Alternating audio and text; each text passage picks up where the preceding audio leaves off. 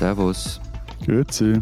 Und hallo, willkommen zur 280. Ausgabe unseres Transalpinen Podcasts mit Lenz Jakobsen, Politikredakteur bei Zeit Online, etwas abgehetzt in Berlin, weil wegen des hier völlig ungewöhnlichen Schnees sehr viele Busse und Bahnen nicht so gefahren sind, wie sie sollten. Sei froh. Dass ich nicht in München bin, meinst du? Ja, ja, wollte ich gerade sagen, wohnst und arbeitest du nicht im Winter Wonderland oder in der Eishölle München. Also hier ist Matthias Daum, Leiter der Schweizer Ausgabe der Zeit im schon wieder auftauenden Zürich. Und Florian Gasser, Leiter der Österreichseiten der Zeit. Und jetzt ratet mal, wie ich von Innsbruck nach Wien kommen bin. Schlittschuhe. Nee, mit dem äh, Privatchat von äh, Röne B. Also ich sag nur so viel, nicht über das deutsche Eck. Über Südtirol. Das war offenbar wegen Schneefalls gesperrt. Den hat man nicht erwarten können. Es war ganz schlimm. Mein Gott, also wenn Schnee fällt, dann können halt keine Züge fahren. Das, Ja, ist, ja. das ist einfach ein Naturgesetz. Wir reden diese Woche über einen gewissen René B. Punkt. Äh, Florian möchte uns ähm, erzählen, da ist wohl was passiert. Ähm, äh, wir schauen mal, was das so mit unseren Ländern zu tun hat. Wir hören eine ganze Menge. Und äh, wir reden dann im zweiten Thema darüber, was sich eigentlich deutsche Rechte von österreichischen und Schweizer Rechten so ganz konkret abgeschaut haben. Also euer Rechtspopulismus als Exportschlager über die Grenze ins große deutsche Kanton. Wir sind sehr stolz. Ihr seid total stolz, ich kann es mir vorstellen. Aber bevor wir jetzt starten, quasi in Memoriam der AWD-Vergangenheit von Röne Benko, mache ich jetzt noch kurz den Abo-Drücker. Und zwar auf zeit.de slash Alpenstudis gibt es ein Angebot, ich muss jetzt auch wieder schauen, was mir der Verlag da reingeschrieben hat, gibt es ein Angebot für Studierende, Lehrlinge und Azubis und die können nämlich die digitale Zeit neuerdings drei Monate lang kostenlos abonnieren. Damit erhalten sie Zugang zu allen Inhalten auf zeit.de, Zeitaudio, dem E-Paper und bekommen erst noch das gedruckte Zeit Campus Magazin nach Hause geliefert. So können sich Studierende in diesen turbulenten Zeiten Orientierung holen von Weltpolitik bis WG-Leben. Du bist wirklich der schlechteste Verkäufer, den man sich vorstellen kann, Matthias. Diese Ironie. Ja, aber das finde ich nicht. Ich fand seine Telefonsexstimme von vergangener Woche besser als diese Woche. Das war eben mehr so, so Lotto. Das habe ich schon verdrängt. Daran möchte ich nicht zurückdenken müssen. So können sich Studierende Ja, genau so. in diesen turbulenten Zeiten Orientierung holen von Weltpolitik bis WG-Leben unter zeit.de slash Alpenstudies. Nächste Woche als Kermit dann bitte, ja? Florian, lass uns mal zum ersten Thema kommen. Du möchtest uns von deinem Nachbarn erzählen, habe ich das richtig verstanden, ja? Ich weiß nicht so recht, ob ich das will. Der René und du, geht ihr immer zusammen Schneeschippen Samstagvormittags? Also ihr habt gesagt, ich muss drüber reden. Nee, das ist ja wie so auf LinkedIn, da dürfen auch alle. Ich durfte einen Vortrag halten, ich durfte präsentieren. Also du darfst jetzt über deinen Nachbarn sprechen. Nee, also Nachbar. das sagt ihr immer.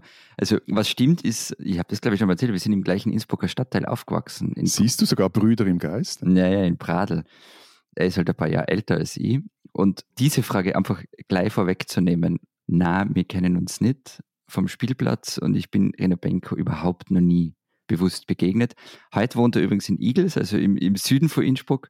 Und ich kann von mir daheim so hinaufschauen, dahin, wo er heute sein Anwesen hat. Also du siehst so auf seine Südstaatenvilla. Ähm, ich wüsste gar nicht, mit einem Fernrohr würde ich das vielleicht sogar hinkriegen, ja. Also, aber ich sehe halt diese Gegend. Aber Florian, ich fand dieses eingeschobene bewusst gerade sehr, sehr interessant. Also bewusst bist du ihm noch nie begegnet. Naja, ich weiß nicht, ob wir uns als Kind mal über den Weg gelaufen sind oder Ich irgendwann in gehe jetzt einfach mal in Anbetracht der Tatsache, dass Innsbruck nicht besonders groß ist, davon aus, dass ihr euch quasi unbewusst jeden zweiten Tag beim Bäcker begegnet seid oder äh, in gewissen Kneipen zusammen abgehangen habt, äh, ohne davon zu wissen.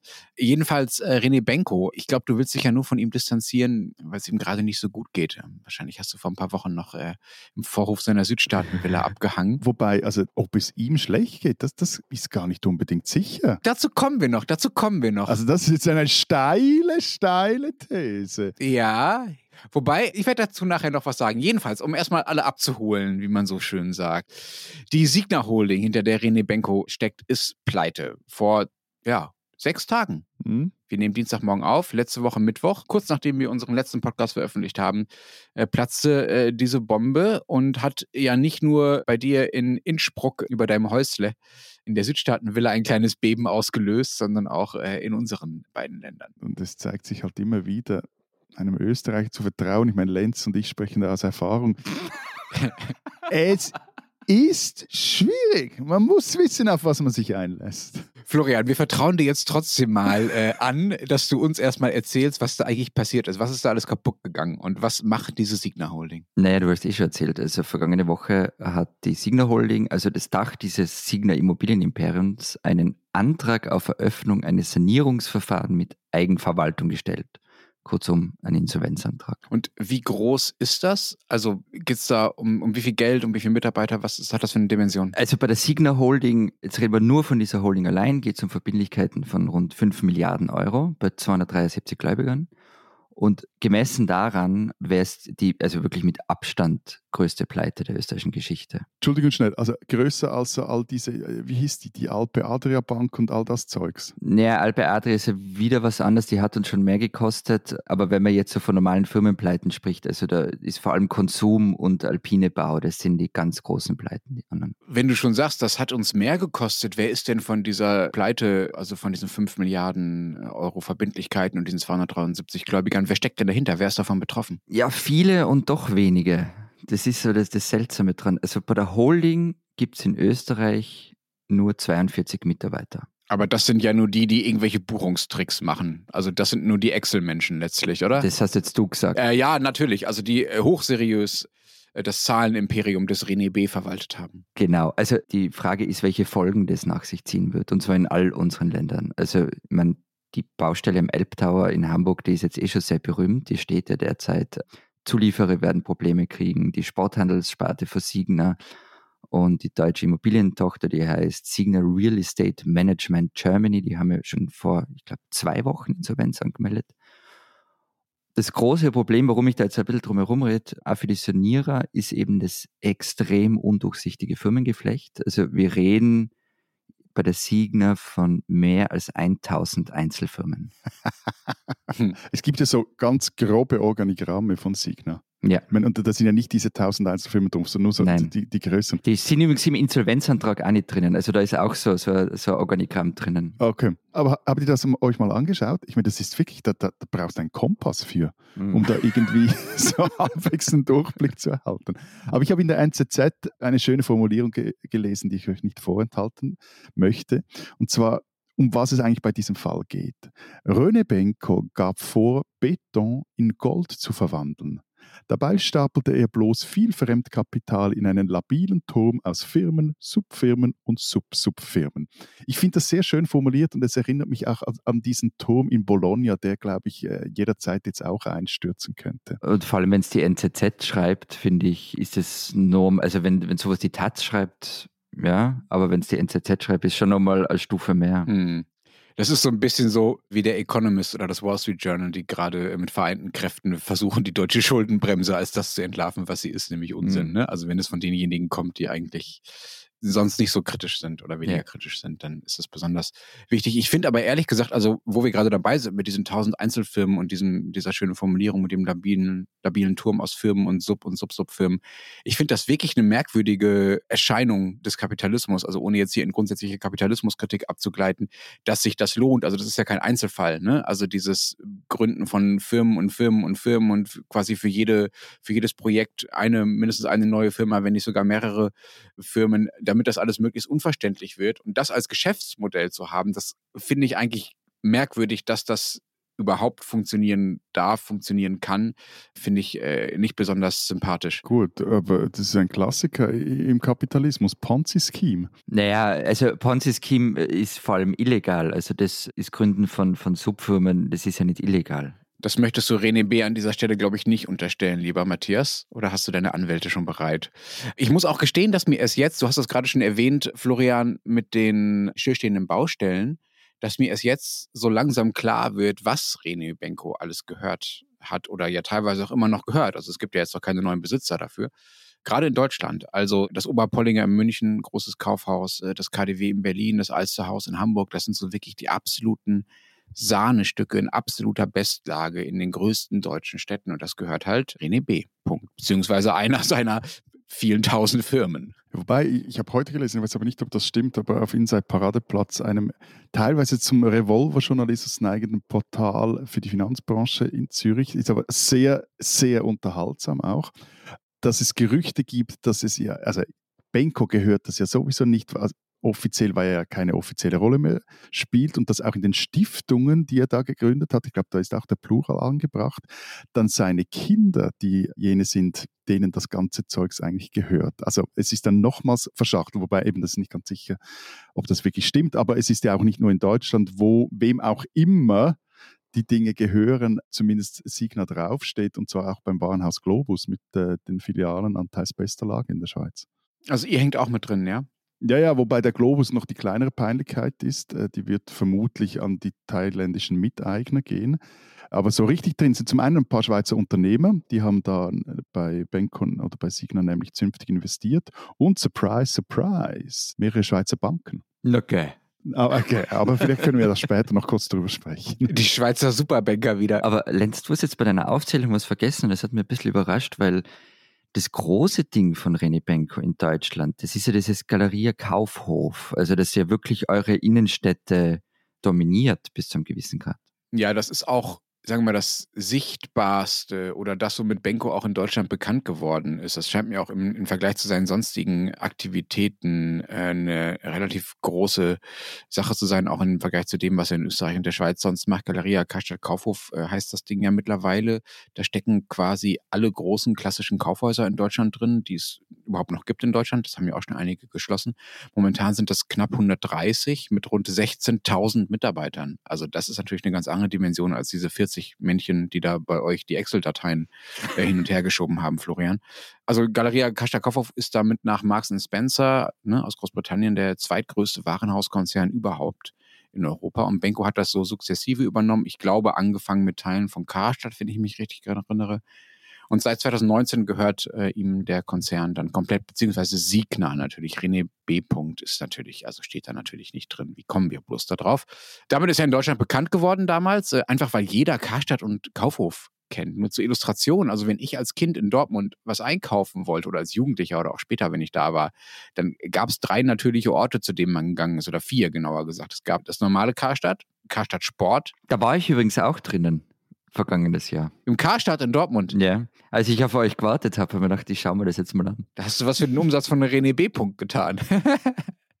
also das normale Karstadt, Karstadt Sporthaus gab es, dann gab es Karstadt Technik und dann gab es noch einen Kaufhof also vier Kaufhäuser in Dortmund, die absolut diese Innenstadt dominiert haben. Und auch alle anderen kleineren Geschäfte haben sich dann zwischen diese Kaufhäuser sortiert, weil das die Hauptmagneten waren. Also Kaufhäuser sind für die, für diese klassischen westdeutschen Fußgängerzonen wahnsinnig prägend und äh, wichtig gewesen. Und deshalb ist es auch so symbolisch wichtig, dass äh, Signa das mittlerweile übernommen hat.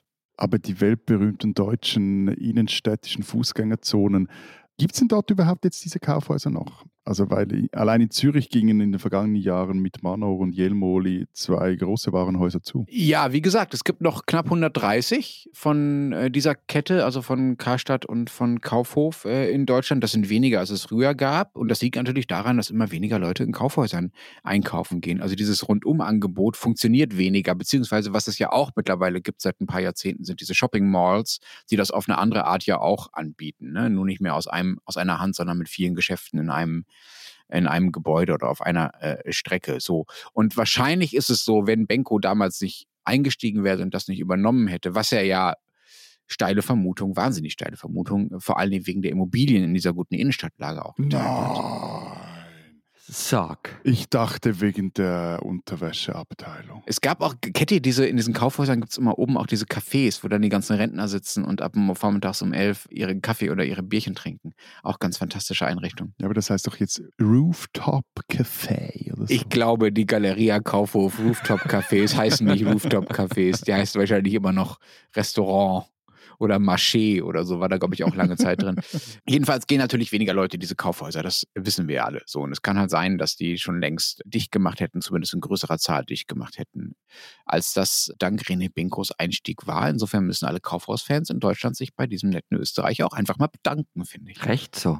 Aber wisst ihr übrigens, kurze Klammer auf unnützes Wissen, weil, weil Matthias von Shopping Malls geredet hat, die die Kaufhäuser platt machen. Das war ich. Shopping Malls hat ein Österreicher erfunden, Viktor Grün. Unnützes Wissen, Klammer zu. Stimmt, stimmt, stimmt. Tolle Geschichte. Okay, äh, ist notiert für eine weitere Folge, wie die Österreicher die Shopping Malls über die Welt brachten. Vielen Dank auch dafür, Florian. Bitte, gern geschehen. Florian, Du hast ja nun aufgrund deiner äh, räumlichen Nähe zu deinem ähm, Sandkastenfreund René B. Punkt auch wahrscheinlich journalistisch in den nächsten Tagen. Dieses Gerücht wird sich jetzt einfach verbreiten. Oder? Na klar, genau. ja, ja, das ist so der Sinn dieser Sendung. Die Aufgabe, deinen Leserinnen und Lesern und jetzt auch deinen Hörerinnen und Hörern und uns einfach mal zu erklären, wie dieses Ding, dieses Imperium, dieses Signa Imperium überhaupt funktioniert hat. Was war das Prinzip, nachdem er das aufgebaut hat? Also, es gibt den Diskontinuierungssatz. Ja. Gut. Schön. Könntest du da etwas mehr ins Detail gehen? Also, vielleicht ganz allgemein, wie Immobilienentwicklung funktioniert. Du kaufst ein Haus, sagen wir, für 60 Millionen Euro in irgendeiner von diesen Superlagen. Dann schließt du mit denen, die da drin sind, langfristige Mietverträge ab und erhöhst die Mieten. Das kannst du auf verschiedenen Wegen machen. Also du kannst zum Beispiel schauen, dass du weniger Büroflächen drin hast, mehr Geschäftsflächen, weil Geschäftsflächen kriegst höhere Mieten und so weiter. Und da kommt dann, wenn du das gemacht hast, dann kommt eben dieser Diskontinuierung, Diskontinuierungssatz ins Spiel. Der sagt dir nämlich, wie hoch der erwartbare Wert der Immobilie ist. Also du kannst nachher sozusagen die Einnahmen, die du in Zukunft hast, auf den aktuellen Wert, ich glaube, der Fachbegriff dafür ist abzinsen. Das Haus, das du dann für 60 Millionen gekauft hast, ist dann, wird dann plötzlich mit 95 Millionen bewertet. Weil ich mehr Miete nehme als vorher. Genau. Oder weil du es anderweitig irgendwie aufgewertet hast. Und davon hast du zwar Vorteile. Erstens, du hast eine höhere Beleihmenge. Das heißt, du kannst mehr Schulden auf die Bude aufnehmen. Und zweitens, wenn du Investoren suchst, der mit 10% bei dir einsteigen soll, dann sind 10% von 95 Millionen halt mehr als von 60 Millionen. Und so kannst du den Wert nicht nur von einem Haus, sondern von deinem ganzen Portfolio hochtreiben. Und das ist ein seriöses Modell, also das funktioniert so und ist das schon sozusagen schon etwas, worüber er per se stolpern musste? Also an und für sich ist dieses Modell, wie Immobilienentwicklung überall gemacht okay. wird. Also das ist an und für, das ist jetzt nichts Besonderes. Die Frage ist halt immer, wie sehr du diesen Wert hochjazzst. Also ob du von 100 auf 95 gehst oder ob du äh, von 100 auf 120 gehst. Von 100 auf 95 ist ein schlechtes Geschäft. Ja, gut, dass ich nicht Immobilienentwickler bin. Also ob du von 60 auf 95 gehst oder von 60 auf 120 zum Beispiel. Zum Beispiel, ja genau. Und wenn das aber ein normales Modell ist, woran ist es denn dann gescheitert bei Signa? Also was war das Problem? Ja, das wissen wir ja noch nicht so genau, was das Problem letzten Endes wirklich war. Die steigenden Zinsen sind sicherlich ein Problem. Und es war so, dass bei der Signa vielleicht was nicht ganz rund läuft. Das war irgendwie schon länger klar, weil es auch Alarmzeichen gegeben hat. Also im Jahr 2016 zum Beispiel ist der ehemalige Porsche-Chef Wendeling Wiedeking als Investor bei Signa ausgeschieden. Es war nie so ganz klar, warum, aber eigentlich hätte das für alle anderen schon ein Signal sein sollen, mal genau hinzuschauen. Wiedeking hat jetzt erst mal unter anderem in der Zeit gesagt, dass er damals das Vertrauen in René Benko verloren habe. Zitat, Grund dafür waren Ungereimtheiten, die mir als Aufsichtsrat aufgefallen waren, hat er gesagt. Das, was Benko uns in den Sitzungen vortrug, gaben die vorgelegten Zahlen nicht her. Ich habe Benko damals damit konfrontiert. Eine zufriedenstellende Erklärung konnte er mir nicht geben. Also das war mal das eine. Und da hätten andere Investoren, also wenn so ein ehemaliger Porsche-Chef geht, dann. Na gut, aber, aber, der Punkt war ja, da waren ja noch andere. Also wir kommen ja noch auf, auf diese älteren Herren, die da alle investiert genau. haben. Die, die sind ja auch nicht ohne. Sein also Kühne hat irgendwie einen, einen weltumspannenden Logistiker äh, aufgebaut. Hans-Peter Haselstein ist mit 15 Prozent dabei, der hat die Strabag aufgebaut und so. Ja, und der Ernst Tanner, der ehemalige CEO von Lind und Sprüng, das, sind ja alles keine Pappnasen. Die wollten alle dabei sein, ja. Lass uns über die noch kurz reden. Es, es gibt nämlich dann noch den wichtigen Punkt, das ist das, was heuer passiert ist, nämlich die Europäische Zentralbank ist plötzlich aufgetaucht. Und die hat dieses Jahr Sonderprüfung bei Banken eingeleitet, die Signer-Kredite gegeben haben. Und die Aufseher wollten eben wissen, wie gut diese Institute ihre Risiken bei dem Geschäft abgesichert haben. Und im Sommer dann hat die EZB einigen Banken ausgerichtet, dass sie die Signer-Kredite besser absichern sollten. Und dann vor zwei Wochen hat auch die Ratingagentur Fitch ihre Bewertung für die Gesellschaft Signer Development auf die Note CCC abgesenkt. Das bedeutet hohes Kreditrisiko und Zahlungsausfall ist eine reale Möglichkeit. Also da sind wir jetzt ja schon am Ende der Geschichte gewissermaßen, also beim heutigen äh, Zustand. Nein, nicht beim Ende, beim Heute sind wir, ja. Mir fehlt jetzt so ein bisschen der Mittelteil. Also ihr sitzt da in, in eurem Sandkasten, ja, äh, und dann ist er halt 20 Jahre später ist er dieser Immobilienmogul. Aber äh, stopp, stopp, stopp, stopp, stopp, stopp. Nur zwischendurch noch etwas wichtig Wichtiges. Es gibt im Galeria oder in der Galeria in Frankfurt am Main, du hast recht, es gibt keine Rooftop-Bar, sondern es gibt eine Sky Lounge. Einfach, das müssen wir jetzt hier noch festgehalten haben. Also, also statt mir zuzuhören, hast du das jetzt nachgegoogelt. First things first. Ja, ja. Was hast du gefragt, Lenz? Florian, wie ist René Benko zu diesem Imperium gekommen? Hat er diese Südstaaten-Villa da oben schon geerbt und diese, das ganze Geschäftsmodell einfach nur übernommen? Also war sein Vater auch schon Immobilienmensch oder hat er das von null aufgebaut? Er hat tatsächlich mehr oder weniger von null aufgebaut. Also er kommt aus einer klassischen Mittelstandsfamilie. Vater war Beamter, Mutter Kindergartenpädagogin. Er ist eben in Innsbruck im Pradl aufgewachsen, hat die Handelsakademie besucht. Das ist äh, Oberstufe mit Wirtschaftsschwerpunkt und hat dann schon in der Zeit schon als Schüler ähm, Dachbodenausbauten organisiert in der Innsbrucker Innenstadt. Er hat dann die Schule geschmissen, wird, das hat Matthias ja schon gesagt, wird Drücker beim Finanzvertrieb AWD und hat damals schon sehr regional als Netzwerker begonnen. Also was er nämlich damals schon gut konnte, war reiche Männer für sich zu gewinnen. Und an der ersten war im Jahr 2000 ein Tankstellenerbe, der 25 Millionen bei Benko investiert hat und ihm die Türen zur finanziellen Elite aufgemacht hat. Und das war sozusagen der Beginn der Signa.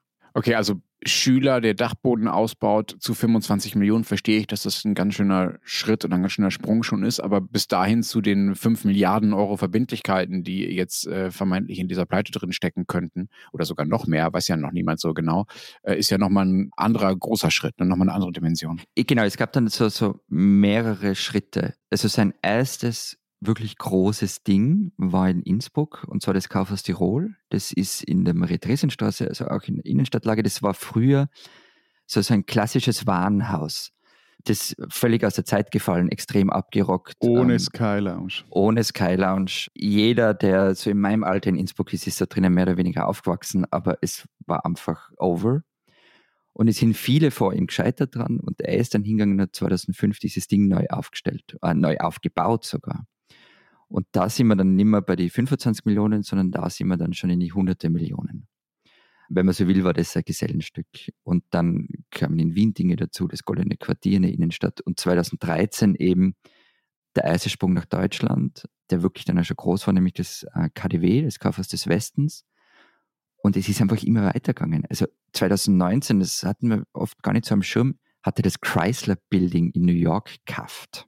Das Chrysler Building. Also das sind dann natürlich schon irre Dimensionen in einer wahnsinnig kurzen Zeit. Wobei das ja anscheinend, glaube ich, auch etwas ein in die Jahre gekommenes Ding ist, wie ich äh, irgendwo nachgelesen habe. 2020 ja, ja, aber es ist Lage, Lage, Lage. Ja, ja, ja, trotzdem. Aber, aber eben 2020 war dann auch die Übernahme von Globus. Die, da hatte der, dieses Warenhaus hatte der Migro, also dem einen großen Detailhändler hier in der Schweiz, abgekauft. Also Globus, nur damit, weil es kennt kein Mensch bei uns. Eben, Warenhaus. Klassisches Warenhaus. Ich wollte gerade sagen, also Chrysler-Bildung, ja, ja, und dann war da noch Globus. Das ist ein bisschen eine andere Dimension, Schatzi. Nicht, ich weiß gar nicht, ob es im Fall geldmäßig eine andere Dimension ist. Ja, geldmäßig nicht, aber ich war jetzt noch ein bisschen geblendet von dieser goldenen Chrysler-Building-Spitze, weißt du?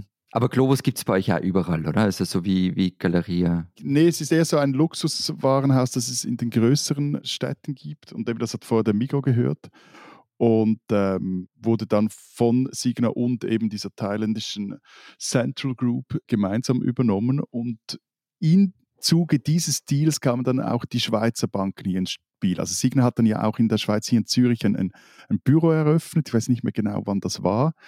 Ich hatte selber mal mit diesen völlig eine seltsame Erfahrung. Da, da wollte irgendein ein Trümmeliger, ich weiß nicht, ob der Pressesprecher war oder was genau seine Rolle war, irgendwie mit mir irgendeinen Kaffee trinken gehen keinem Grund. Und das war dann so irgendwie kurzfristig abgesagte Termine. Und irgendwann mal hat er mich irgendwo mal sitzen lassen und tauchte gar nicht mehr auf. Und seitdem war dann irgendwie Funkstille. Also auch eine etwas seltsame Bude das Ganze. Da hatte er ja damals bei, bei Florian im Sandkasten noch bessere Manieren, oder? Ja, ja. ja das, und vor allem, also der hat dann auch geschafft, auch die Signa hier in der Schweiz, dass sie doch gewisse so Detailhandelsspezialisten auch für sich gewinnen konnten und vor allem auch die Banken. Also, und zwar mehrere Banken. Also zum einen die Kantonalbanken, die haben da auch bei diesem Deal mitgemacht und äh, vor allem aber Julius Baer. Ja, aber vor was für, für Größenordnungen reden wir da? Also jetzt alle Schweizer zusammen, Banken zusammen haben, glaube ich, etwa 1,1 Milliarden Franken ihm anvertraut. Mhm. Und bei Julius Baer allein ist ein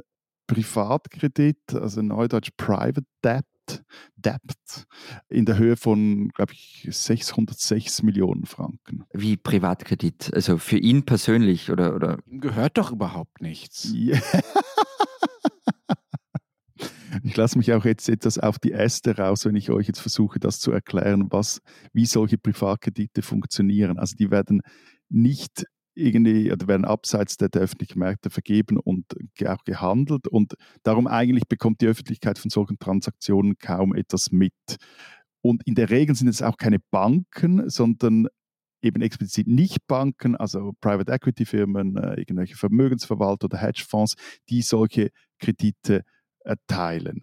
Und meistens bei vom größeren Krediten sind das sehr, sehr vermögende Privatpersonen, also so, wie sagen wir denn, ultra rich oder ultra wealth, so irgendwie, die nach irgendeiner Finanzierungslösung suchen, wie es dann jeweils heißt, aber halt, äh, äh, und jetzt kommt es, die Anforderungen für einen normalen Bankkredit nicht erfüllen. Und Julius Baer hat aber solche Kredite anscheinend, äh, glaube ich, in ein, zwei Dutzend äh, der besten Kunden würden sie solche Kredite geben und haben das noch, jetzt, jetzt wird es etwas äh, sehr bankenmäßig oder bankspezifisch, das, das, Risiko, also nicht so gemacht, dass sie irgendeinen externen diesen Kredit haben vergeben lassen, sondern haben das Ganze auch noch auf die eigenen Bücher genommen und mussten jetzt zum Beispiel mal schon mal 70 Millionen Franken abschreiben. Aber bevor ihr euch jetzt Lust oder, oder hofft, dass dann eine neue, eine weitere Schweizer Bank ins Wacken gerät, nein, also es sollte, auch wenn das Ganze da hops geht, sollte die Julius Bär weiter bestehen. Aber ich glaube, der CEO, der hat etwas schlaflose Nächte. Auch nochmal so, so Klammer auf, was ich interessant habe. Also die Signer versucht ja gerade irgendwie vieles zu Geld zu machen, was sie hat, inklusive dem Verkauf von, von Privatjets und, und der Yacht. Und die Kronenzeitung hat so eine Auflistung gemacht, was die Signer allein 2022 so, so ausgeben hat. Und da ist unter drinnen 4,9 Millionen Euro für Reisekosten, 2,2 Millionen Privatjet, 409.000 Euro Jagd. Warte, warte, warte. 409.000 Euro für Kosten für, für Jagd? Ja, also wahrscheinlich für Einladungen und so. Keine Ahnung. Okay. Ich frage nur, weil ich bin gerade an meiner Spesenabrechnung. Vielleicht kann ich auch noch etwas unter Jagd kosten. Okay. 722.000 für Bewachung und 463.000 Helikopterkosten. Also einfach nur dazu gesagt, das ist ja eine Welt, die mir völlig fremd ist. Ich habe keine Ahnung, ob das normal ist bei so einem Konzern. Aber es ist echt viel Geld. Ich finde sowieso diesen Glamour-Faktor, macht, den macht ihr ja schon ganz gut, äh, lieber Florian, bei euch in Österreich. Der Benko hat doch auch immer so einen Ball gemacht in Wien, oder? Ja, das Dörkelen. Dörgelen? Törkelen, okay. ja, also das ist so das. Ist das so die dritte Abstufung der Bälle? Also erst Wiener Opernball, dann FPÖ Akademikerball und dann so das Dörkelen oder wie das heißt? Also ich würde Akademikerball und Dörkelen umdrehen, aber also Dörkelen ist ein Dankfest auf Südtirolerisch mit Kastanien und so. Kersten, wie die Südtiroler sagen würden. Aber der kommt doch gar nicht aus Südtirol. Nein, eh nicht, aber Dörkelen tut man einfach. Ah, okay. Und das war im, im Park Hyatt Hotel in Wien. Und da waren alle? Da waren alle. Also das war wirklich ein Fixtermin für alle, die in Österreich irgendwie Rang und Namen haben. Hm. Der Einzige, der nie dort war, war Herbert Kickl, glaube ich. Aber sonst wirklich Bundeskanzler und Co. Und wenn man da reingegangen ist, das haben wir mehrere erzählt, die dort waren, musste man so an einer Signer Fotowand vorbei und man kam sonst gar nicht rein. super, super. Von Politikern, Chefredakteur und allen Bilder mit Signer Logo. Wobei, was den Glamour angeht, du hast jetzt von den Helikopterflügen erzählt, Florian. Ich habe gelesen, dass er nach München immer mit einem Kleinbus gefahren ist von Innsbruck aus. Also da, ich meine, es ist auch nicht so weit, aber. Ja, gut. Er wusste um die Gefahren des deutschen Necks, von dem her. Dass, mm. Er hätte ja den Helikopter nehmen können, würde ich sagen. Da ist man davon am unabhängigsten. Zumindest mehr als mit dem Kleinbus. Jedenfalls, äh, in München hat er ja wahnsinnig viele Geschäfte gehabt. Ich habe vom Oberpollinger schon erzählt. Da stehen ja ganz viele Baustellen still, gerade äh, die äh, Benko oder die Signa gehören und auf denen jetzt gerade nicht weiter äh, gebaut wird. Und in München waren auch sehr, sehr viele Geldgeber von ihm. Das finde ich total interessant. Du hast gerade schon von den Schweizer Banken erzählt, Matthias. In München hat die Bayerische Versorgungskammer offenbar bei Signa investiert. Bayerische Versorgungskammer, die verwalten Rentengelder von mehreren berufsständischen und äh, kommunalen Altersversorgungseinrichtungen. Also sie sind dafür da, das Geld zu verwalten, was eingezahlt wurde und das möglichst mit Gewinn anzulegen, damit diejenigen, die es eingezahlt haben, dann in der Rente möglichst viel davon haben. So. Und die verwalten insgesamt 107 Milliarden Euro. Also wirklich gigantische Summen, für die solche Rentenkassen zuständig sind. Und die sollen, so heißt es zumindest in Medienberichten da aus München, ziemlich dick in Signa investiert haben, von einer Bombe in den Bilanzen äh, ist da die Rede. Das hat wohl jemand im Landtag in München, äh, einer, einer Journalistin, einer Journalistin äh, gesagt. Äh, Benko war dabei, für diese äh, Versorgungskammer ein Immobilienportfolio in Österreich, unter anderem mit Gewerbeimmobilien aufzubauen.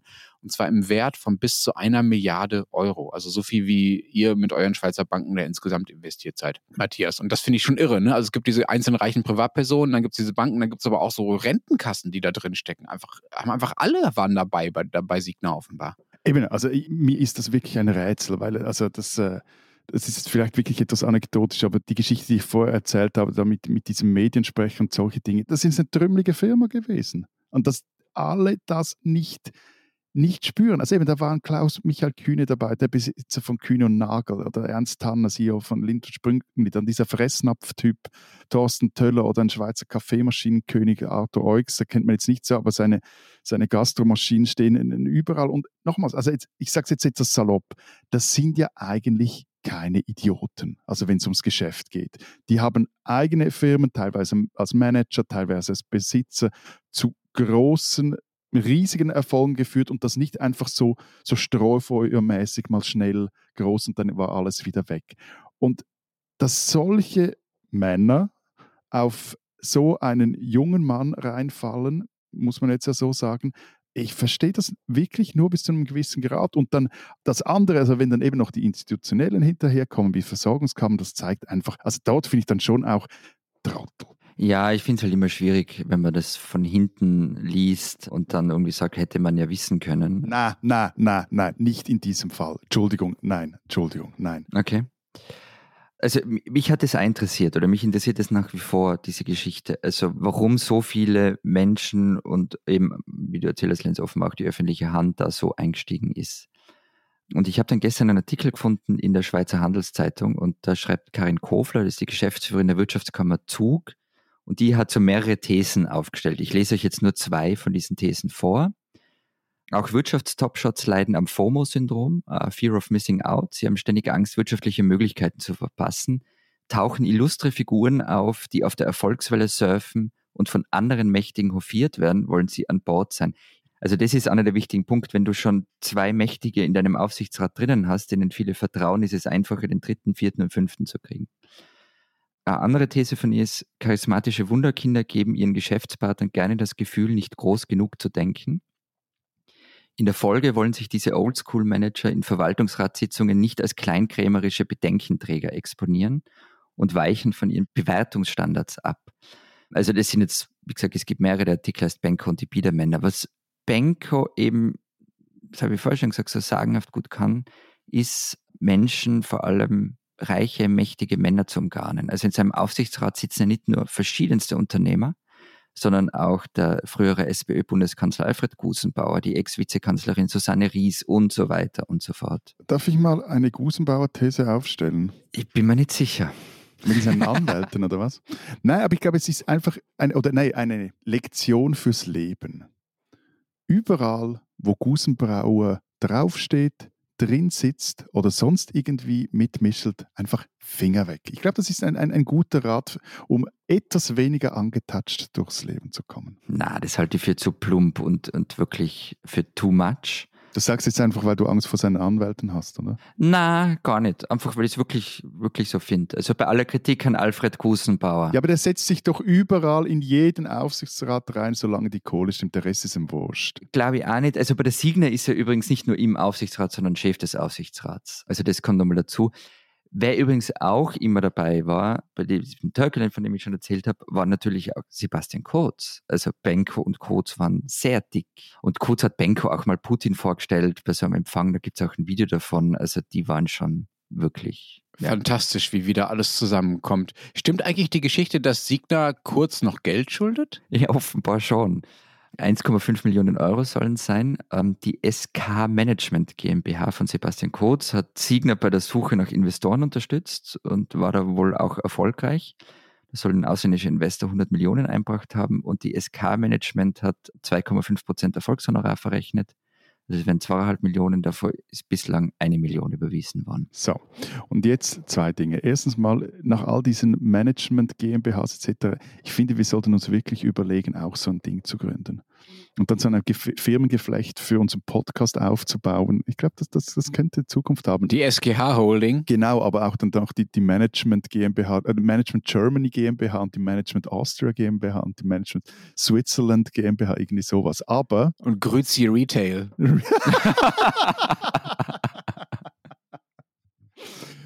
aber die Frage aller Fragen, wie geht es jetzt weiter? Also, weil es ist ja so, ich plaudere jetzt, jetzt aus dem Nähkästchen unserer Podcast-Vorbereitungen. Es gibt einen WhatsApp-Chat-Verlauf, in dem du, Florian, vor ein paar Wochen behauptet hast, das große Comeback des René B. stehe uns noch bevor. Also es ist eine arge Zuspitzung natürlich und die Konjunktive hast rauslassen, aber okay. Das interessiert mich mal Gequatsche von gestern. Na, also vielleicht noch ganz kurz nämlich, wie das weitergeht. Also man weiß es einfach nicht. Und vielleicht nur ein wichtiger Hinweis. Die vergangenen Wochen haben nämlich gezeigt, dass Signer-Bomben immer Mittwoch platzen. Das heißt, vielleicht ist alles, was wir heute erzählt haben, schon überholt, wenn diese Folge erscheint. War trotzdem nett mit euch. Diese Deutsche sollten Sie kennen. Eigentlich schummeln wir gerade ein bisschen in dieser Rubrik, denn bei Monika Hauser handelt es sich um eine Italienerin. Aber da sie aus Südtirol stammt, in der Schweiz geboren wurde, in Innsbruck studiert hat und heute in Brühl bei Köln lebt, also in Deutschland, erlauben wir uns mal, sie für diese Rubrik kurz transalpin einzubürgern. Monika Häuser war zwölf Jahre alt, als die Großmutter ihr auf einem langen Spaziergang mehr von ihrer eigenen Biografie erzählte, also von der Biografie der Großmutter. Sie wurde vergewaltigt, sie ist schwanger geworden und wurde dann gezwungen, den Vergewaltiger zu heiraten, weil es sich ebenso gehörte, wenn eine Frau ein Kind erwartet. Das ist ein Trauma, das sich bis heute auf das Leben der Enkelin ausgewirkt hat. Und Monika Hauser äh, versucht aus dieser Biografie zu lernen, anderen Frauen zu helfen. Sie ist Ärztin, genauer gesagt Gynäkologin. Und als sie Anfang der 1990er Jahre von den Gräueltaten hörte, die im Kosovo-Krieg insbesondere an Frauen verübt wurden, gründete sie die Hilfsorganisation Medica Mondiale. Die setzt sich gegen sexualisierte Gewalt gegen Frauen in Kriegen ein, kümmert sich um traumatisierte Frauen und ist überhaupt maßgeblich dafür verantwortlich, dass heute überhaupt darüber geredet wird, dass Frauen in Kriegen nochmal anders und nochmal perfider oder anders perfide äh, von Gewalt äh, betroffen sind. Hauser wurde schon 1993 äh, von den Tagesthemen zur Frau des Jahres gekürt. Sie hat den alternativen Nobelpreis und zahlreiche andere Ehrungen gewonnen. Es würde diese ganze Sendung füllen, die alle aufzuzählen, diese Ehrungen. 1996 übrigens sollte sie auch das Bundesverdienstkreuz kriegen, also die höchste Auszeichnung in Deutschland von staatlicher Stelle. Und das lehnte sie ab, weil sie nicht damit einverstanden war, dass die Bundesregierung damals schon damit begann, Kriegsflüchtlinge wieder zurück äh, nach Bosnien zu schicken. Wer mehr über diese beeindruckende Frau hören will, wer mehr über Monika Hauser hören will, äh, genauer gesagt bis zu viereinhalb Stunden mehr, äh, dem empfehlen wir die neuen Folge unseres äh, Zeitpodcasts Alles gesagt. Da ist Monika Hauser nämlich äh, zu Gast. Sie ist jedenfalls eine, ja, eine Italienerin mit Stationen in der Schweiz, in Österreich und in Deutschland, die man kennen sollte.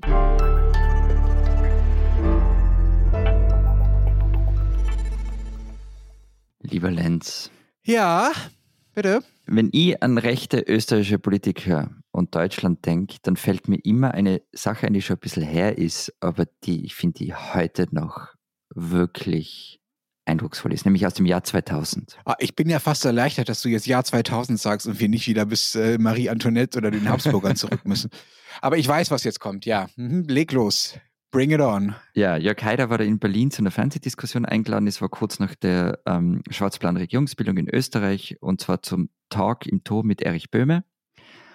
Und der wollte seinen, es war mit Ankündigung, der wollte seinen österreichischen Kollegen mal zeigen, wie man mit diesem Haider umgeht, den diese Wald- und Wiesenmedien in seiner Heimat nicht in den Griff kriegen. Ja, ja, und es ging total in die Hose und äh, ungefähr jedes dritte Mal, wenn wir telefonieren, erzählst du mir von diesem, äh, von diesem Reinfall. Ja, aber es ist, es ist wirklich, man kann es heute noch auf YouTube nachschauen, es ist wirklich eindrucksvoll. Und also eben, Böhme ist vorgeführt worden von Haider und trotzdem blieb er in Deutschland diese Überzeugung, ein Haider wäre bei uns nicht möglich, in Karl-Heinz ebenso weniger, Strache sowieso nicht. Und so habt ihr lange auf uns geschaut und mittlerweile ist es anders und wir haben jetzt eine ganze Alpenausgabe dazu gemacht, die äh, gedruckt in Österreich und der Schweiz diese Woche erscheint und digital im Rest der Welt. Dazu, dass die Deutschen auch nicht besser sind als die Österreicher oder was? Ziemlich genau so. Nein, also die geht einerseits der Frage nach, warum unsere beiden Länder, also Schweiz und Österreich, so recht sind. Und du, Lenz, hast ja auch einen Text darüber geschrieben, was die AfD von der FPÖ und von der SVP gelernt hat. Was hast du schon rausgefunden? Ja, also zuerst mal möchte ich sagen, dass das, was du gerade erzählt hast, einfach nichts damit zu tun hat, was in diesem Text drin steht oder was wir als Thema für diese Sendung abgemacht haben. Du wolltest diese Anekdote einfach so unbedingt in diese, in diese Sendung reindengeln, dass du sie einfach trotzdem erzählt hast. Also in dem Text geht es ja darum, was die deutschen Rechtspopulisten oder die deutschen rechten Parteien von österreichischen rechten Parteien gelernt haben und nicht, wie schlecht deutsche Journalisten sind. Die haben alle diese Talk im Turm-Sendung angeschaut und davon gelernt. Du meinst, der Lerneffekt, der transalpine Lerneffekt liegt darin, dass die FPÖ-Leute den YouTube-Link weitergeleitet haben an die AfD-Kollegen oder was? Genau. Also wirklich. Schön, dass du die Anekdote äh, losgeworden bist. Aber ja, das ist ein bisschen was anderes als das, womit ich mich äh, beschäftigt habe. Dann erzähl mal. So, jetzt kommt mal zu Potter 2. Sonst, sonst, sonst schicke ich euch auf die in Paartherapie. Das, das ja, aber nicht mit dir als Therapeuten. Ich glaube, das wäre nicht gut. Entschuldige, Lenz. Was stimmt, ist, dass Österreich und die Schweiz äh, schon länger Vorbild äh, für deutsche Rechte sind und auch schon länger, als es die AfD, also die Partei, die jetzt das rechte politische Spektrum in Deutschland dominiert, als es die überhaupt gibt. Pro Köln beispielsweise, das war so eine Bewegung in den Nullerjahren, die haben so Anti-Islamisierungskonferenzen veranstaltet und waren auch mal kommunalpolitisch äh, erfolgreich, aber bundespolitisch eben nie. Die haben diese Anti-Moschee-Plakate der SVP übernommen. Ne? Also diese, diese Moscheen, wo dann die Minarette so zu Raketen werden und so. Das ist ja ein ganz bekanntes Bild. Und die AfD, die dann später, also 2013 erst gegründet wurde, hat dann auch die Themen übernommen, die die FPÖ und die SVP vorher groß gemacht haben. Also die Angst, die Angst vor beziehungsweise die Wut auf Migration, besonders auf äh, äh, Migration aus islamischen, aus islamisch geprägten Ländern und die Wut gegen die vermeintlich kaputten und korrupten Eliten. Das hat sich bei der AfD relativ schnell eingependelt. Die ist ja anders gestartet. Also die ist ja als wirtschaftsliberale Partei gestartet, die sich äh, so in den Folgen der Finanz- und Wirtschaftskrise äh, dafür einsetzt, äh, dass man doch äh, schärfer äh, auf Stabilitätskriterien beim Euro achten sollte und solchen, solche vermeintlich drögen Dinge. Ja, also der erste Vorsitzende war ja ein Wirtschaftsprof und viele andere Wirtschaftsprofessoren waren da auch Mitglied bei den Gründern. Und dann haben sie aber relativ schnell gemerkt, auch dank des Blicks auf äh, Österreich äh, und die Schweiz, dass man mit solchen Themen weniger Erfolg hat, als wenn man ein bisschen was gegen Ausländer sagt, um es jetzt mal sehr verkürzt zu sagen. Also um auf, haben gelernt, dass es sich äh, mehr lohnt, auf klassische rechtspopulistische Themen äh, zu setzen. Und die AfD war anfangs auch ganz klar dankbar für jeden Kontakt, den sie zur FPÖ hatten und auch zur SVP, äh, einfach weil die viel größer waren. Also die waren als Parteien viel erfahrener. Die AfD kann enorm viel von der FPÖ lernen, hat Alexander Gauland beispielsweise gesagt, der gerade in den ersten Jahren der absolut entscheidende äh, Mensch war bei der AfD, so eine Art graue Eminenz. Und von der SVP wurden teilweise sogar Anträge fast wörtlich übernommen bei der AfD. Hm, aber dieses Verhältnis hat sich mittlerweile ein bisschen ausgeglichen. Also das ist nicht mehr ganz so, ihr seid uns nicht mehr ganz so vorne weg, äh, einfach weil die AfD mittlerweile selbst bei 20 Prozent angelangt ist und auch schon zehn Jahre existiert. Und neulich, das finde ich ganz passend, wurde Björn Höcke dann in einem Interview in, äh, in der Schweizer Zeitung im Blick äh, gefragt, was denn die SVP besser mache als die AfD. Und Höcke sagt darauf so ganz nüchtern, Zitat, es gibt sie schon länger. Das bringt aus meiner Sicht das Verhältnis ganz gut auf den Punkt. Also der Vorsprung der Rechten äh, in der Schweiz und in Österreich gegenüber Deutschland ist einfach geschmolzen und man hat von den Erfahrungen gelernt, aber man muss jetzt nicht mehr so viel kopieren, wie man das in den ersten Jahren musste. Also das heißt einfach, die AfD braucht die Kameraden aus dem Süden nicht mehr, um groß zu sein. Genau, sie hat sich, glaube ich, mittlerweile alles abgeschaut, was sie sich abschauen kann. Darunter übrigens auch die Einsicht, äh, siehe äh, FPÖ, dass äh, man Skandale und Streitereien ganz gut verdauen kann als rechtspopulistische Partei, wenn man nur konsequent genug weiter die Wut auf die anderen Gruppen stärkt, dann verzeihen einem die Wählerinnen und Wähler offenbar äh, auch, was im eigenen Laden so schief läuft. Siehe Ibiza, siehe Haider-Abspaltung und was es sonst alles noch gab äh, in Österreich. Jetzt hat aber die, die FPÖ, wenn wir jetzt mal die, die SVP aus diesem Zauberformelland äh, weglassen, die FPÖ hat ja gegenüber der AfD eine ganz, ganz große Erfahrung schon gemacht, und zwar schon zweimal, nämlich sie war Regierungspartei.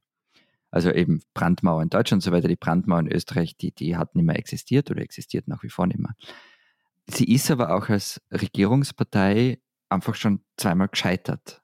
Hat man das bei der AfD eigentlich am Radar und hat man da irgendwelche Lehren draus gezogen? Ja, aber vielleicht anders, als man auf den ersten Blick denken würde. Also es ist nicht so, dass die AfD sich unbedingt abgeschaut hat, wie man überhaupt in Regierungsverantwortung kommt. Das liegt aber auch daran, dass das natürlich sehr stark an den jeweils koalierenden Parteien hängt. Also damals, als die FPÖ in Österreich in die Regierung gekommen ist, lag das ja daran, dass die ÖVP das möglich gemacht hat. Mhm. Insofern geht es da auch heute in Deutschland darum, was die Union möglich macht in Sachen Regierungsbeteiligung von der AfD. Aber was man sich abgeschaut hat, oder beziehungsweise woraus man gelernt hat, ist, dass die Freiheitlichen 2000, als sie dann in die Regierung unter der ÖVP eingetreten sind, plötzlich auf andere Themen gesetzt haben. Also Wirtschaftspolitik, Sozialpolitik, so Dinge, wegen denen sie nicht gewählt wurden. Also sie wollten unbedingt den Schritt in die Seriosität machen. Sie wollten ein bisschen eine normalere Partei werden, nachdem Jörg Haider ja aber vorher sie mit, genau mit dem Gegenteil groß gemacht hat, nämlich mit so heißblütigen Populismus. Und dann plötzlich so zu tun, als sei man jetzt eine seriöse Partei, das hat für die Wählerinnen und Wähler der FPÖ einfach damals, das weißt du besser als ich, Florian, nicht besonders gut äh, funktioniert. Sie sind dann bei den Wahlen abgeschmiert und Haider, der einen anderen Kurs wollte, hat sich mit, dem, mit seinem BZÖ, dann seiner Neugründung da abgespalten. Und daraus hat die AfD gelernt, dass sie verliert, wenn sie sich zu sehr mäßigt. Also es lohnt sich für sie mehr, sich weiterhin als Außenseiterstimme zu geben und äh, die Wut anzustacheln, auch wenn das womöglich heißt, dass der Weg zur Macht länger wird. Es gab übrigens einen Auftritt von Herbert Kickel äh, in Berlin vor einiger Zeit, wo ein Arbeitskollege von mir dabei war, Tilman Steffen, der auch jetzt den Text für euch mitgeschrieben hat, wo Kickel die AfD allerdings auch gewarnt hat und gesagt hat, liebe Leute, manche Möglichkeiten zur Regierungsbeteiligung kommen auch nur einmal. Also zu sicher sollte sich die AfD ja vielleicht auch nicht sein, dass sie sich auswählen kann, wann sie mitmacht und wann nicht. Aber unterscheidet sich denn das Programm jetzt der AfD groß von jenem der FPÖ und der SVP und wenn ja, in welchen Punkten? Welches Programm? Also im Ernst. Das Parteiprogramm. Ihr erzählt mir immer, ihr erzählt mir immer, Programme seien wichtig bei Parteien und Regierungen, das müsse man haben und da, damit man wisse, wenn man da wähle und äh, was da geschehe in den nächsten vier Jahren und bla bla bla bla. Ja, aber doch nicht bei der AfD oder der FPÖ und bei der SVP ja offenbar auch nicht. Also ehrlicherweise ist das Parteiprogramm bei diesen Parteien doch egal. Die werden ja nicht gewählt, weil da in, auf Seite 23 äh, steht, äh, was sie für ein Konzept zur Rentenpolitik haben. Also auch bei anderen Parteien ist das Parteiprogramm natürlich nicht entscheidend, würde ich sagen, für die Wahlentscheidung. Aber es ist, glaube ich, schon wichtiger als bei den, bei, als bei populistischen Parteien. Die werden eben nicht für ihr Programm gewählt, sondern wegen ihres Tons und äh, wegen den Feindbildern, die sie bedienen. Also wegen Migration, Migration und nochmal Migration und wegen Wut auf die da oben. Also was dem Imo-Heini Location, Location, Location oder ist, ist dem äh, Rechtspopulisten Migration, Migration, Migration. Aber haben Sie denn jetzt ein Programm, die AfD, oder hat sie jetzt ein Programm oder nicht? Ja, sie haben eins und da gibt es auch kleinere Unterschiede zu euch, die aber auch viel mit den unterschiedlichen Ländern oder den Unterschieden zwischen den Ländern zu tun haben. Also die AfD ist etwas wirtschaftsliberaler, als die FPÖ beispielsweise. Sie versprechen nicht so viele Sozialleistungen für Deutsche, wie die FPÖ das für Österreicher tut. Das liegt auch an ihrer Geschichte ne, mit den Wirtschaftsprofs, die sie mal gegründet haben. Und ihre Position zur EU und zur NATO ist etwas äh, schwächer. Auch das hat natürlich mit den Unterschieden zwischen den Ländern zu tun. Die EU hätte sie gern weiter, die AfD, aber in anderer Form als Union der Vaterländer, ist eine der Formulierungen, die sie dafür benutzt. Und zur NATO, da gibt es ja immer wieder Versuche, sie abzuschaffen oder den Antrag zu stellen, aus ihr auszutreten. Da sagen sie jetzt aber im neuesten Programm nur indirekt, dass sie eine militärische Dominanz außereuropäischer Länder in Europa ablehnen. Damit ist natürlich die USA und die NATO gemeint, aber es ist eben in der Formulierung nicht das gleiche wie zu sagen, liebe Leute, wir wollen halt aus der NATO austreten. Also den NATO-Austritt fordert in Österreich und der Schweiz niemand, weil wir sind nicht Mitglied. ja, eben. Ja, eben. Ne, aber ihr müsstet ja den Eintritt fordern. Also, das wäre ja die Entsprechung. ja, ja. Ich würde es gewissen Protagonisten unserer Rechtsparteien durchaus zutrauen, dass sie den NATO-Austritt fordern. Ja, ja. so ist es ja nicht. Was mich ja gewundert hat, jetzt in der, in der ganzen Zeit, in der wir über diese Ausgabe geredet haben, auch wir zu dritt, wie wir da ein bisschen konzeptioniert haben, welche Texte machen wir, welche Themen. Ich bin ja immer davon ausgegangen, dass die SVP in diesem rechtspopulistischen Konzert außerhalb der Schweiz keine Rolle spielt. Und entweder hat Matthias das jetzt wahnsinnig hochgejazzt oder ist es wirklich so, dass die SVP eine Rolle spielt? Ich glaube, es, an beiden ist etwas dran.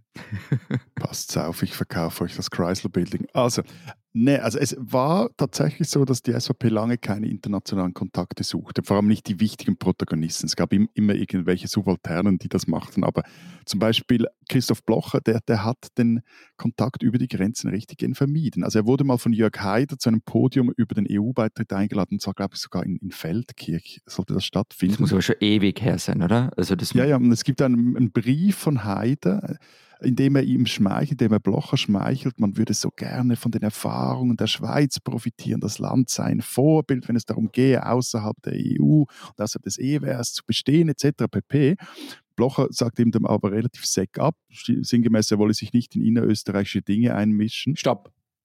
Sagt er relativ was ab? Seck, trocken ab und äh, wolle sich nicht in innerösterreichische Dinge einmischen und sowieso das äh, Sagt er dann bei einer anderen Gelegenheit, Zitat, wer mich mit Haider vergleicht, der will mir schaden. Und jetzt, wenn ich mir so überlege, ich glaube, du warst nicht der Erste mit der These, dass wenn Österreich auf die Welt trifft, dass die Welt dann Schaden nimmt. Äh, wobei, wobei Blocher ja auch nicht mit Gauland in eine Fernsehsendung zum Beispiel wollte. Also der ist ja da eh sehr vorsichtig, äh, was den Kontakt äh, zu, zu Rechten aus anderen Ländern angeht. Aber gleichzeitig treiben sich die rechten Typen aus Deutschland, vielleicht aus Österreich, jeden Sommer in, in Zürich rum bei diesem Sommerfest der Weltwoche, dieser Wochenzeitung von Roger Köppel. Ja, und dann, ich glaube auch, also, was sich da geändert hat, also diese Anti-Internationalismus-Einstellung hat sich doch etwas gewandelt innerhalb der SVP, auch seit Roger Köppel da innerhalb der Partei, zumindest bei gewissen Dingen, er ist ja immer noch wenn ich das richtig im Kopf habe, Europa-Chef der Partei, gewisse Dinge geändert haben. Also äh, er lud zum Beispiel auch Steve Bannon, also den äh, ehemaligen Chefstrategen und Cargo-Pants-Träger aus dem Weißen Haus, also von Donald Trump, ein nach Zürich oder jüngst gerade Viktor Orban hier in Stolder, dieses Luxushotel. Und der eine, also Bannon lobhutete dann zum Beispiel Dr. Blocker, wie er sagte, als Trump before Trump, also ein, ein, ein, ein Trump gewesen, bevor es den anderen Trump als Politiker überhaupt gegeben habe. Und Blocher selber sagte dann zum Beispiel über Viktor Orban, Zitat, er kämpft mutig für sein Land und die Freiheit seines Landes. Also selbst beim Oberchef aus Herreberg ist es mit den totalen internationalen Aversionen scheinbar vorbei. Wobei das alles natürlich nicht, also zumindest nach Deutschland, nicht institutionalisiert ist. Ne? Also die AfD-Leute, mit denen wir geredet haben für unseren Text, die sagen, nee, also das mit der Schweiz, ja, man versteht sich ab und zu und man trifft sich da ab und zu mal, aber das ist nicht so regelmäßig wie nach Österreich, wo es teilweise sogar regelmäßige Kontakte in die zwischen den entsprechenden Fachpolitikern in den Fraktionen gibt zwischen Wien und Berlin. Was aber mit Blick auf die Schweiz total wichtig ist, ist so diese Idealisierung der direkten Demokratie. Das ist etwas, was die deutschen Rechtspopulisten unbedingt auch. Auch die österreichischen übrigens. Das heißt immer, wir wollen mehr direkte Demokratie nach dem Vorbild Schweiz. Sagt natürlich niemand dazu, was das bedeutet genau. und wie die funktioniert, aber. Es gab mal einen Werbeflyer von der AfD, äh, Zitat, wie in der Schweiz, Ausrufezeichen, direkte Demokratie statt Parteienklüngel. So. Hm. Und ich finde, dass, also die Formulierung zeigt super, warum die rechten Parteien auch bei uns so auf diese direkte Demokratie, auf dieses Bild von direkter Demokratie so sehr abfahren, weil sie damit behaupten können, dass direkte Demokratie so eine Art Königsweg zur, zu einer vermeintlich echten Volksherrschaft ist, ja. Also diese ganzen angeblich korrumpierten Eliten und die anderen Parteien und der Rechtsstaat und so weiter, die sollen mal verschwinden und man soll endlich mal die Menschen äh, sprechen lassen. Und dann tun sie im Prinzip so, als wäre das, was es in der Schweiz schon gibt, was ja tatsächlich gar nicht so genauso funktioniert, als wäre das schon das. Also als hättet ihr quasi eine unmittelbare Volksherrschaft, wie sich das Populisten nun mal so wünschen. Also ich glaube, wo du sicher recht hast, oder was sicher so ist, dass der, der Einfluss der SVP eher auf einer ideellen Ebene ist. Also sie sind ja auch im Gegensatz jetzt zu einer FPÖ, eine jener rechtspopulistischen Parteien, die keine faschistische Vergangenheit hat. Und von denen gibt es in Europa nicht allzu viele. Also der Front National oder das, jetzt das Rassemblement National musste sich davon emanzipieren. Und da sind sie irgendwie attraktiv und sie sind auch attraktiv, das hast du vor Lenz kurz angesprochen, die AfD hat das auch ein wenig, dass sie ein anderes äh, Staatsverständnis hat als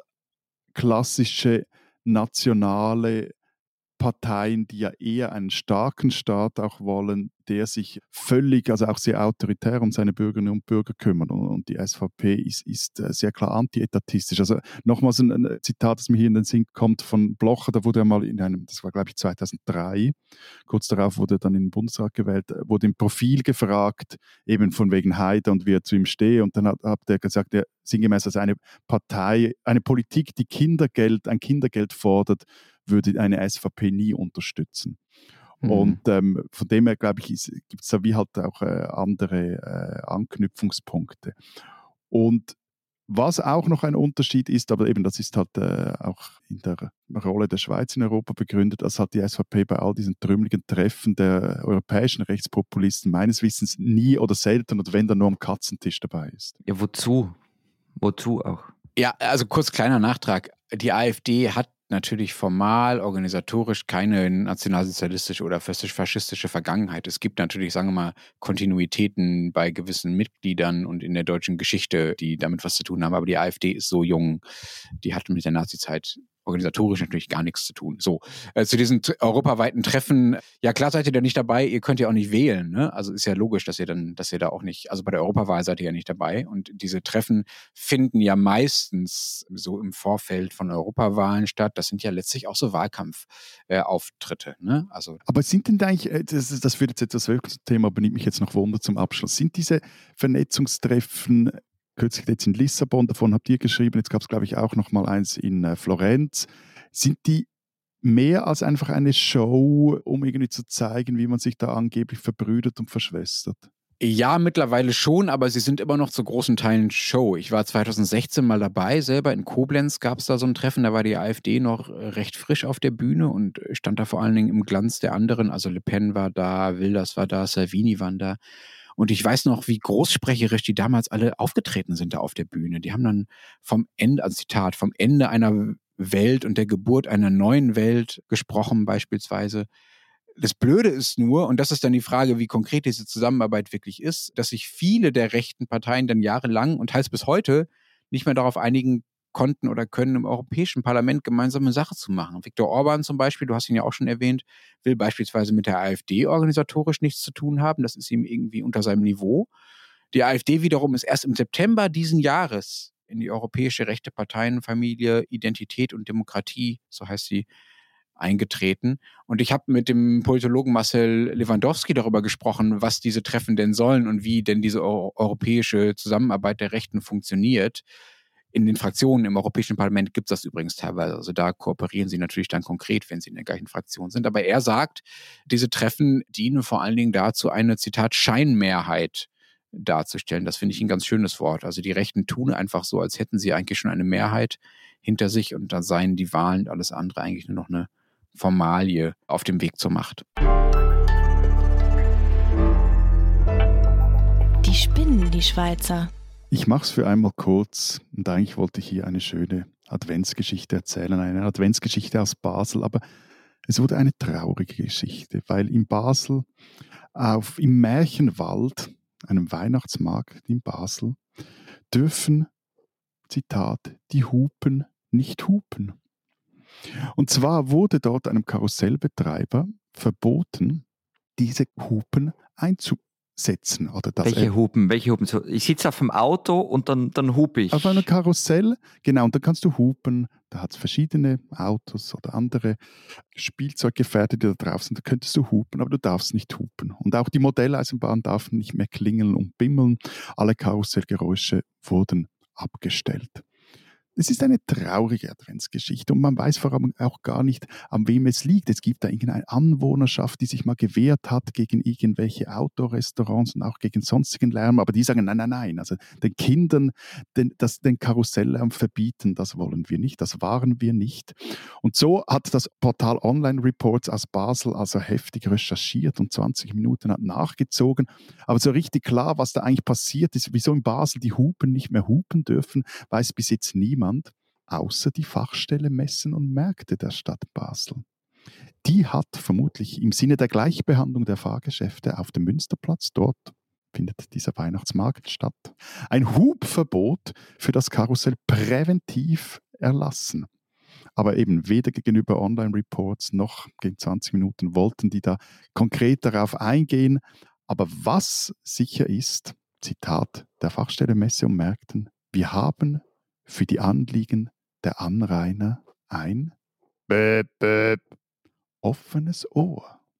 Liebe Baslerinnen und Basler, ihr so unadventlich gestimmten Baslerinnen und Basler, liebe Fachstellen in Basel, ihr spinnt.